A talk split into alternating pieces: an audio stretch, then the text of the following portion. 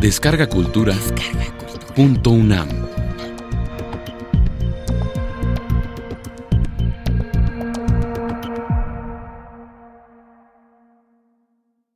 Mujeres que escriben.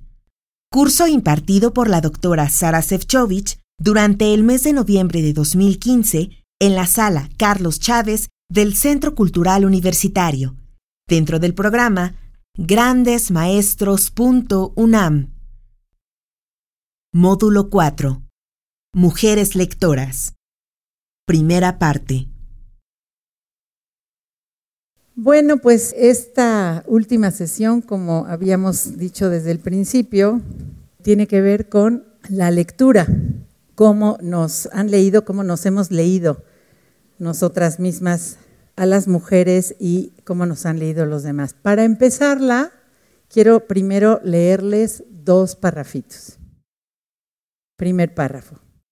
El tiempo se me escurre, se me escapa entre los dedos como arena, mientras yo qué hago? Limpio pisos, lavo ropa, preparo la comida, recojo, voy por la compra, juego con los niños en el parque, los traigo de vuelta a la casa, los desvisto, los baño, los cuido hasta la hora en que deben irse a la cama, los acuesto, cuelgo a secar la ropa, doblo la ropa que ya está lista, la guardo, acomodo, limpio la mesa, limpio las sillas, limpio los estantes. Ahora les leo otro párrafo. Yo, Ana Fernández, pobre de mí, vivo en el hastío mientras las horas van limando los días y los días van royendo los años. Vivo como muerta en esta vida no vivida y se me escurre entre las manos la vida, mi vida. Ama de casa, esa soy yo. Ama y señora de mi hogar. Paso el día yendo de un cuarto a otro, aquí tiendo la cama, allá le doy vuelta la sopa, ahora paso un trapo húmedo y después acomodo una vez más los adornos. Esta soy yo, la reina de la casa, la patrona de la licuadora, de la ropa sucia, de los sartenes y la plancha, la mujer libre para elegir si gasto mi tiempo en ordenar o en limpiar, si gasto mi dinero en jitomates o en pan, si gasto mi esfuerzo en el mercado o en el salón de belleza. Se trata, como pueden ver ustedes, de dos párrafos en los que lo que se hace es un recuento de la vida cotidiana y de sus quehaceres y del horror que da al narrador ver cómo se le escurre la vida entre las manos. Son, como hemos visto ya mucho aquí, los temas clásicos de las mujeres y dicho de una manera o de otra, se los encuentra en montones de textos escritos por ellas. La diferencia, sin embargo, es que el primer párrafo que les leí es un señor el que lo escribió. Es un autor del que les hablé no muy bien la vez pasada. Se llama Karl Ove Nausgaard, noruego. Y el segundo párrafo que les leí sí es una mujer y es esta que les habla. Ese señor es la sensación del momento en Europa. Los críticos consideran en que los cuatro tomos que les platiqué, que se llama La historia de su vida y que lleva por título Mi lucha, consideran que es maravilloso como este señor escribe. El argumento que sostienen para afirmar esa maravilla es, comillas, narra precisamente el tipo de eventos ordinarios, del tiempo que no corre sin que nada suceda, que es cómo funciona la intimidad de la familia. Les fascina lo que llaman la textura de la vida cotidiana presente en estos recuentos minuto a minuto de la vida, en los cuales las cosas menos importantes reciben la misma atención que las experiencias importantes, y en el cual él se explaya en amarrarse las agujetas, comerse un sándwich o lavarse la cara. Pero cuando nosotras escribimos eso, hace 20 años, nos vieron con todo el desprecio del mundo y a mí y a todas las que escribimos así, nos dijeron que nuestros temas cotidianos eran aburridos y pequeños, que a quién le importa cómo se lava la ropa, cómo se amarran las agujetas, a quién le interesa la vida cotidiana. Quiero decirles esto y quiero agregar que uno de los escritores más conocidos en México, al que se le considera un escritor de culto y al que muchos admiramos como Juan Villoro, tiene una crítica, por ejemplo, que dice que es fascinante porque su escritura es sencilla y coloquial y sus temas ultra cotidianos los lleva hasta el último extremo. Claro, es lo que un crítico dijo sobre la literatura de Juan Villoro, lo mismo que sirvió para que a las mujeres nos acusaran de hacer literatura de bajas calorías, por escribir coloquialmente y por narrar temas ultra cotidianos hasta el último extremo. ¿Por qué suceden así las cosas? Cuando Charlotte Brontë publicó Jane Eyre, usó un sinónimo masculino, se llamó Currer Bell. Un crítico de la época que se la solió escribió en el periódico, esta novela merece elogio si fue escrita por un hombre, pero resulta odiosa si fue escrita por una mujer. Creo que más claro no les puedo decir a lo que me refiero cuando les cuento cómo nos han leído y cómo leen en general las gentes a las mujeres. Y con esto doy inicio a esta nuestra cuarta sesión que tiene que ver con cómo se lee a las mujeres que escriben. La lectura sin duda es importante porque un poema, un ensayo, un relato, un testimonio, una novela, solo existen cuando son leídos. La obra, dice el estudioso más importante de lo que se llama la recepción, que es la lectura del texto, una obra solo es texto constituido cuando existe en la conciencia del lector. Solo entonces adquiere vida y cumple la función para el cual fue hecho. Si uno escribe y guarda su texto en un cajón y solo uno lo lee, no tiene nada que ver con el tema de recepción y de lectura. Algunas gentes no están de acuerdo con esto que les acabo de decir. Por ejemplo, alguna vez Guillermo Sheridan le dijo a un colega escritor, ¿qué te importa que nadie te lea? Uno escribe porque lo quiere hacer. Sin embargo, yo creo que no es cierto, porque si la gente quisiera eso, escribe y lo guarda en el cajón desde el momento en que lo publica es porque está esperando que eso sea leído. Entonces, así es por lo que vamos a considerar que la lectura tiene que ver con eso. En todo caso, como un hecho social, la lectura, igual que la escritura, como lo hemos visto aquí, fue una actividad de las clases privilegiadas porque leen aquellos que tienen tiempo libre, educación, recursos para comprar un libro e incluso un cierto código mental que hace que la lectura pueda ocupar un lugar en la vida como una actividad a la que hay que darle tiempo y valor. Esto, por supuesto, sigue vigente ahora, a pesar de los cambios en la tecnología, en la división del trabajo, en las formas de funcionamiento del mercado que es cierto que han permitido que un mayor número de personas acceda a lo que llamamos los bienes culturales, incluidos los libros, por supuesto. Sin embargo, el hecho de leer es, igual que el hecho de escribir, un acto marcado por condiciones históricas y sociales. Existen reglas, modos, criterios, formas de acercarse a los libros, conocimientos previos tanto de otros libros como de situaciones que existen alrededor de los libros, la fama de ciertos autores o que muchas veces tiene más que ver con su vida, es el caso de Rushdie, que con su obra misma, porque mucha gente que ni había oído hablar de él cuando el ayatollah Khomeini dijo hay que matarlo, entonces todo el mundo supo quién era Rushdie. Hay esquemas de percepción, hay formas de comprensión de los textos que atribuyen significados, que movilizan ideas. Todo esto está en nosotros cuando leemos. Nadie de nosotros llega virgen a un texto sin saber de qué.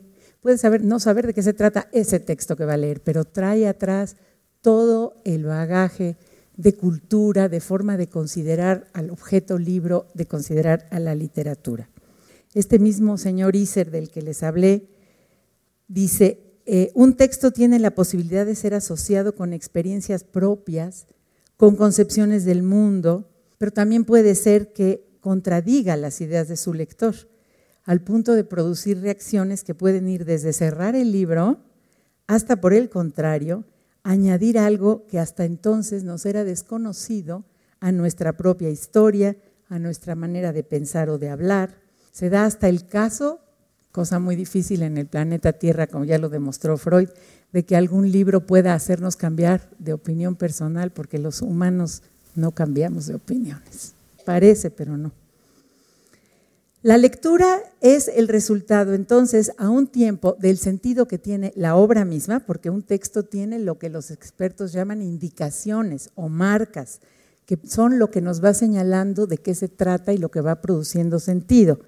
Y el lector, con su participación, decide si lo acepta o si no este tipo de ofrecimientos. Recuerdo una pequeña anécdota un día que Ángeles Mastreta dijo algo de una novela y un lector se paró y dijo, su novela no dice eso, su novela dice esto otro.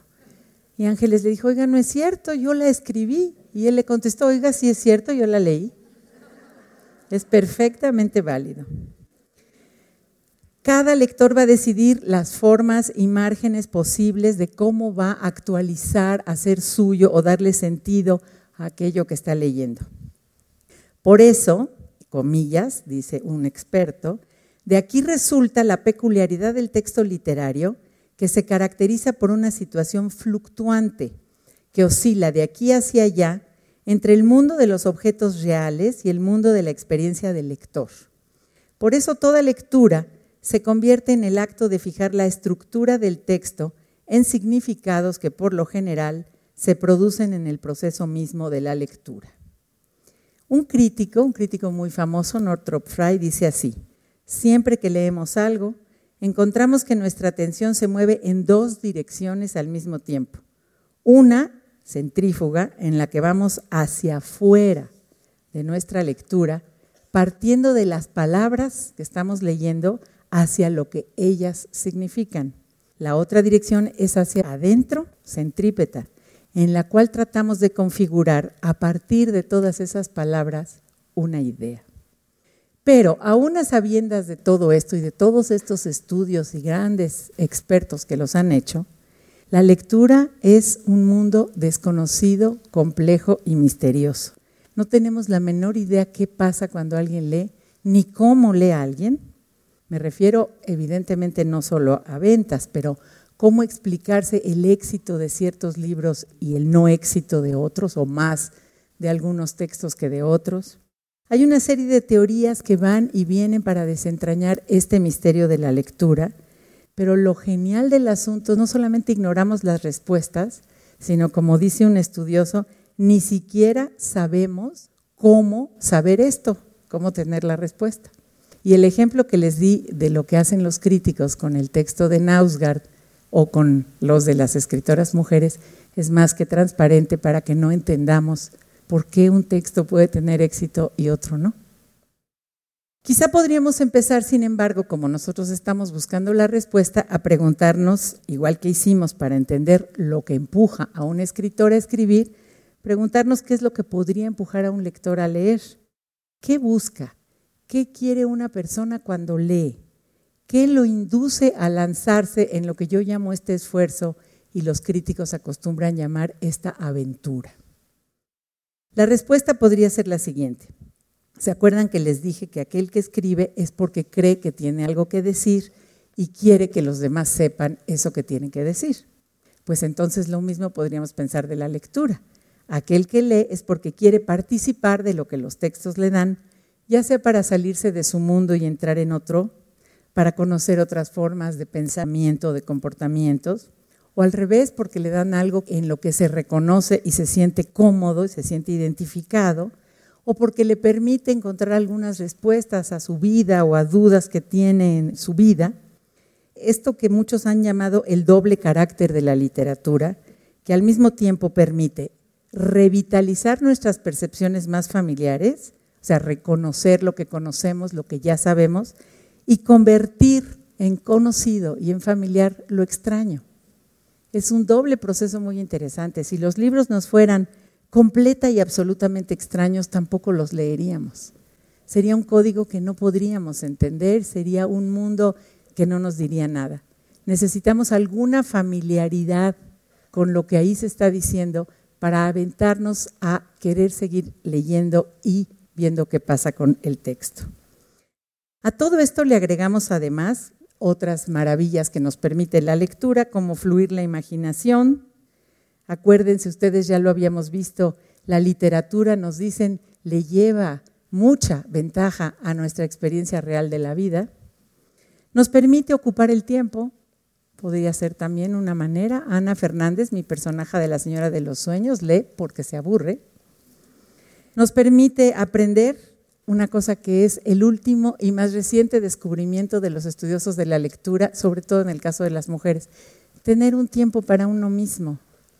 Es muy interesante y muy paradójico que el mundo de las mujeres se supone que es el mundo de la vida privada y dentro de esa vida privada todavía poderse encerrar a leer, olvidar las obligaciones y los compromisos, elegir los libros que uno quiere, es un espacio de libertad y de tiempo propio que es importantísimo para las mujeres.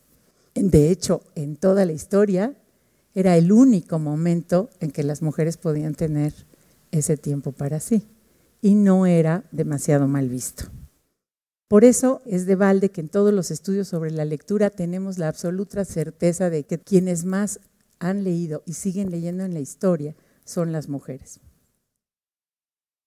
Parafraseando una frase que les dije aquí de la China Mendoza de por qué escribe, que decía, escribo porque me he tomado el derecho que nadie dado me ha, leo porque me he tomado el derecho que nadie dado me ha. Mi personaje de la Señora de los Sueños dice así, aprendí a leer y mi soledad encontró compañía. El silencio se pobló de voces, el vacío se llenó de fantasías. En los libros encontré lo que necesitaba, Ahora es mío el mundo y hasta una porción de la eternidad. He podido vivirlo todo, no perderme nada de la vida. He podido andar y desandar el tiempo al derecho y al revés, subir y bajar por los paisajes y las islas, conocer a los humanos con sus secretos, sus fracasos, sus miedos, sus palabras y su fe, y a través de ese manantial inagotable, vivir las más maravillosas aventuras entre estas cuatro paredes de mi hogar. Pero hay también otra manera de leer, que es la de la crítica literaria. ¿En qué consiste esta manera de leer de la crítica literaria? Depende cuándo me lo pregunten y cuándo yo se los conteste. Desde tiempos inmemoriales, leer a las mujeres no se hacía, no por lo menos los señores. Ignoraban completamente lo que hacían las mujeres, lo descalificaban y lo castigaban. Acuérdense ustedes de Sor Juana, teniendo que justificarse por lo que en su respuesta a Sor Filotea de la Cruz dice, su vehemente y poderosa inclinación a las letras, y teniendo que aceptar el castigo de nunca volver a escribir. Ella que como vimos aquí se retiró del mundo para no tener ruido que molestara el silencio y su dedicación a sus libros, a leer y a escribir. Nunca entendió Sor Juana, a pesar de que aceptó el castigo y el regaño, ¿Cuál era el problema de escribir y de leer? ¿En qué te ofendo cuando solo intento poner bellezas en mi entendimiento y no mi entendimiento en las bellezas? Recuerdan esa preciosa frase. Allí está Dolores Ventimilla de Galindo, que a los 27 años se envenenó y quemó sus poemas porque no resistió lo que ella llamaba los ataques de esa sociedad tan ortodoxa y fanática. Ahí está Clorinda Mato de Turner, cuyo libro que se trataba sobre los indígenas en Perú, a los que defendía, le significó tales persecuciones que se tuvo que ir al exilio y ahí murió. Entre nosotros en México y más cerca de hoy está Elena Garro, completamente ignorada hasta hace unos años, y Rosario Castellanos, muy mal leída, como dijo también poco antes de morir José Emilio Pacheco, y hasta burlada. Cuando ella le puso a un texto suyo el título de la vigilia estéril, los críticos le dijeron de la vigilia estéril. Acuérdense ustedes que en la teoría psicoanalítica tradicional la histeria es solo cosa de mujeres, porque para ser histérico hay que tener matriz. Sí, señor, las mujeres ofendían al querer escribir. Todavía hace unos pocos años Nietzsche injuriaba a los doctos asnos del sexo masculino que quisieran hacer descender a la mujer a la formación general. Y en pleno siglo XX, el famoso crítico literario español Amado Alonso seguía hablando de el oficio masculino de escribir. Por eso conocemos a tantas que usaron nombre de hombre para poder publicar. Ya les hablé de Charlotte Bronte, de George Eliot, de George Sand, entre muchísimas más. Y están también las que crean personajes masculinos, en realidad son personajes femeninos disfrazados de varones que puedan hacer lo que quieran. Lo hizo Virginia Woolf en Orlando, Lo hice yo en el capítulo sobre Darwin de las señoras de los sueños, donde ella es la que hace todos los descubrimientos científicos y se los regala a Darwin porque sabe que ella no los puede presentar ante el mundo. Y en su novela más reciente, Siri Husbeth, una escritora norteamericana, la esposa de Paul Auster, no debería, ya dije que no debería decirlo, pero lo dije. Es, la novela se llama El mundo deslumbrante, inventa una historia en la que una mujer quiere ser artista, artista me refiero pintora, y se esconde detrás de los nombres de varios hombres y tiene muchísimo éxito. Esos nombres lo firman como suyo, pero como mujer no puede tener éxito. Y esta novela es del año pasado. Esto no ha terminado del todo, por eso Rosa Beltrán dice que las mujeres escritoras siguen siendo discriminadas.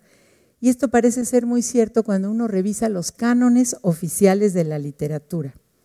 Hasta 1977, escribe la más conocida estudiosa de literatura norteamericana, el canon estadounidense de escritores importantes no incluía una sola novelista.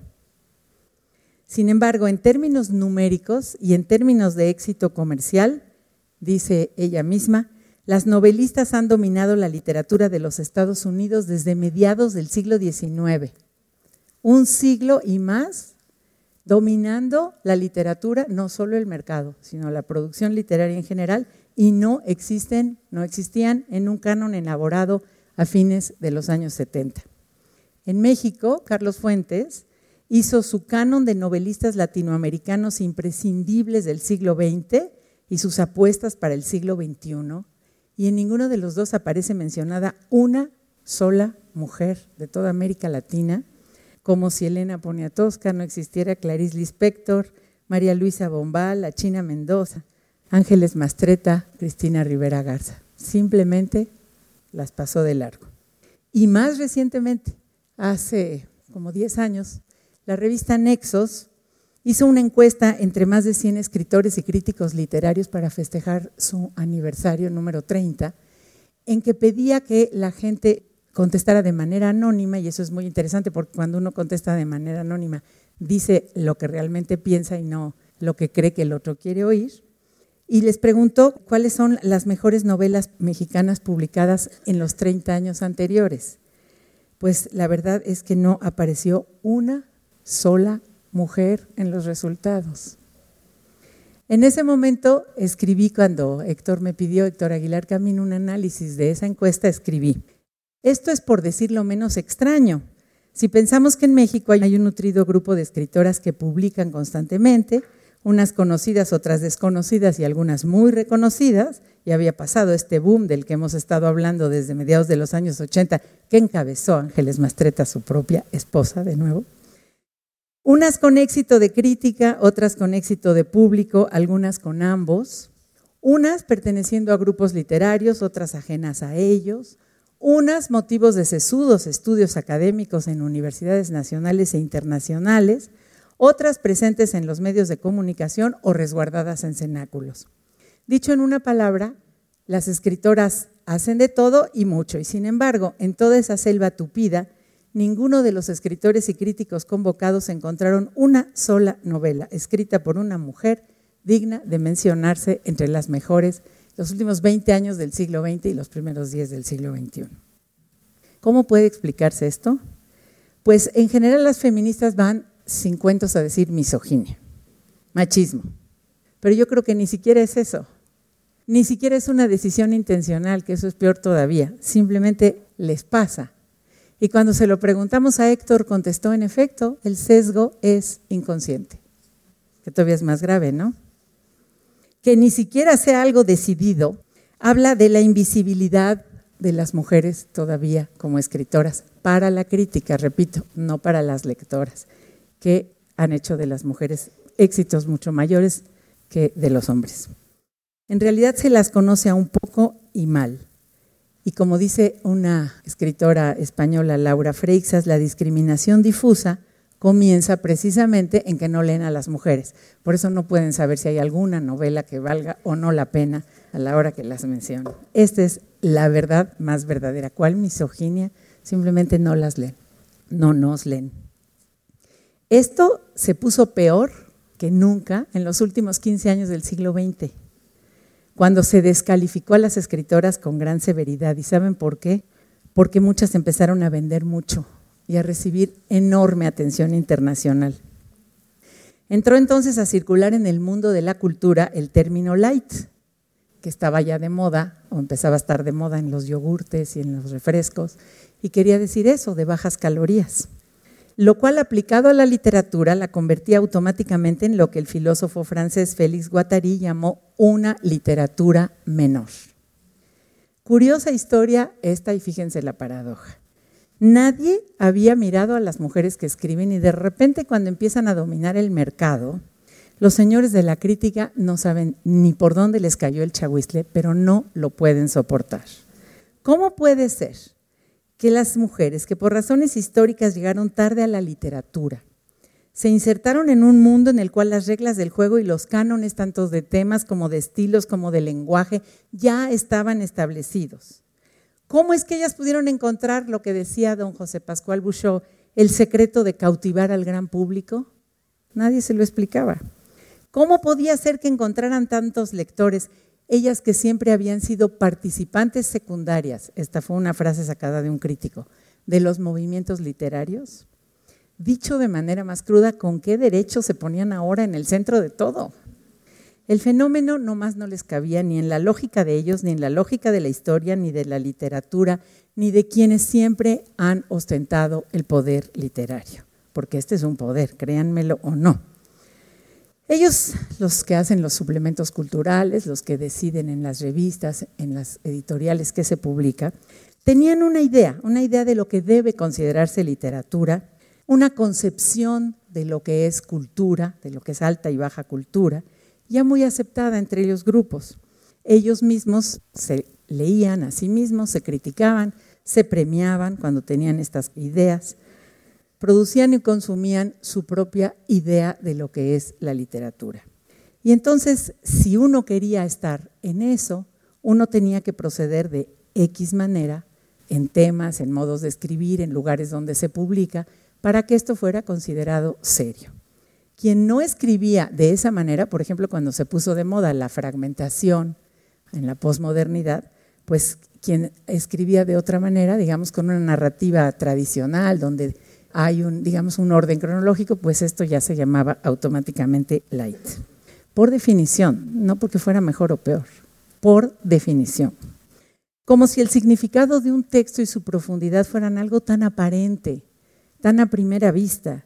Todos sabemos muy bien que el lenguaje no dice necesariamente lo que parece decir y que un texto que puede ser muy, muy sencillo, parecer muy, muy sencillo, puede tener mucha profundidad y lo contrario también es cierto. Aquí les he leído algunos textos de una complejidad que a lo mejor dicen algo, pero quién sabe qué dicen. Lo más inocuo puede afectar al lector de una manera muy importante para cambiar o para mejorar o para modificar algo de su vida. Y lo más hermético y, difícil puede dejarlo completamente indiferente. Por eso Ortega y Gasset, el famoso filósofo español, decía que lo que importa en la literatura es el efecto que produce. Entonces, lo primero que resultó muy evidente desde mediados de los años 80 del siglo pasado es que la literatura de las mujeres se salía del esquema de lo que era importante contar y de cómo había que hacerlo. Y para todos ellos, los que encarnaban la alta cultura, esta alteración de la relación entre literatura y sociedad, en los hábitos intelectuales, en el orden, la lógica, la dinámica de cómo funcionaba todo, pues la verdad se volvió muy terrible y entonces salieron a la luz todos esos valores donde esto no es legítimo, esto no es bueno, esto no debe incluirse, esto debe excluirse. Claro, esto termina por generar paradojas muy interesantes, porque lo mismo que en el caso que les leí de Nausgard, si realmente esto se aplicara a toda la literatura, García Márquez sería lo más light del planeta. Y nadie en su vida lo consideró así. Y esos poetas pobrecitos que venden apenas dos ejemplares serían la literatura más maravillosa del planeta. Entonces, no es la dificultad de la lectura o de la escritura lo que convierte a un libro en light o no. Pero este tipo de paradojas no se notaron en su momento, los críticos no se lo plantearon, ni siquiera se dieron cuenta de estas contradicciones en que incurrían, porque como les digo, lo que empezó a pasar con la literatura de las mujeres, le cayó de sorpresa a todo mundo, las mujeres incluidas, pero por supuesto también a los críticos. Yo todavía recuerdo cuando Arráncame la vida salió al mercado y nadie, ni ángeles mismas, se podían explicar ese éxito. Cayó en un momento muy impresionante, gustó muchísimo y la propia editorial se le acababan los libros y no mandaba a reimprimir porque no pensó lo que podía pasar. Fue realmente un fenómeno muy sorprendente y no solo en México, sino en muchos lugares, sobre todo en América Latina. Pero eso no es la única razón. La verdad es que los críticos literarios y las mafias literarias mexicanas, y bueno, lo siento si hay aquí quien estudie literatura mexicana, yo he tenido graves problemas por andar diciendo estas cosas, pero ya a estas alturas que me importa. La verdad es que, si ustedes recuerdan lo que pasó en tiempos de la colonia española, el momento de eh, la independencia de España, cuando Lizardi empieza a escribir, también los críticos literarios dijeron eso es una porquería. Cuando Prieto, el lenguaje del pueblo. ¿A quién le gusta leer lo que le pasa al pueblo y con ese lenguaje coloquial? Porque era el momento en que el lenguaje, digamos, de la literatura tenía que ser con un cierto formalismo o de una manera muy alambicada y elaborada. Y en tiempos de la independencia, entonces fue con Lizardi, y en tiempos de la revolución le dijeron a Azuela, a Mariano Azuela, que su literatura era una porquería, que no tenía ningún valor y en los años 60 del siglo XX le dijeron a, la literatura que se llamó de la onda que no tenía ningún valor, que nada de eso servía. Y en las últimas décadas del siglo XX, pues se lo dijeron a Laura Esquivel y a Guadalupe Loaesa y a cualquiera que quisiera escribir. Esta es la forma de funcionar. No me refiero nada más a los críticos mexicanos, la forma de funcionar de los guardianes de la puerta. En las universidades, en la literatura, en el cine, en todas partes. Los que están bien afincados en el poder, ahora sí que perdónenme, pero de güeyes les dejan pasar a los demás, pues no. Y esto además fue increíble porque en la literatura estos grupos son los que tenían, como les dije, el acceso a las revistas, a las editoriales, a los eh, suplementos culturales, y entonces tenían en sus manos el poder hacer o deshacer. En lo que no pensaron, y eso fue la gran sorpresa, es que cuando estos libros le empezaron a gustar a las lectoras, ellas empezaron a correr el chisme con su amiga, con su vecina, con su mamá, con su hija, me gustó este libro, me gustó este libro, como dijo un lector, y los libros se empezaron a propagar como un virus. Y entonces era interesantísimo, ustedes veían en los suplementos culturales, por ejemplo, siempre me gusta poner ese ejemplo cuando salió como agua para chocolate de Laura Esquivel, al mismo tiempo salió una novela, que no voy a decir su nombre porque ya les dije que quiero vivir y no morir asesinada, pero esa novela que no ha leído nadie y que estoy segura que si les pregunto no la van a conocer, tenía reseñas elogiosísimas en absolutamente todos los suplementos culturales y a Laura no la mencionó uno. Hoy todo mundo tiene idea de quién es Laura Esquivel y aquel escritor está desaparecido. No es su culpa es la manera de funcionar de los cenáculos académicos, culturales y demás.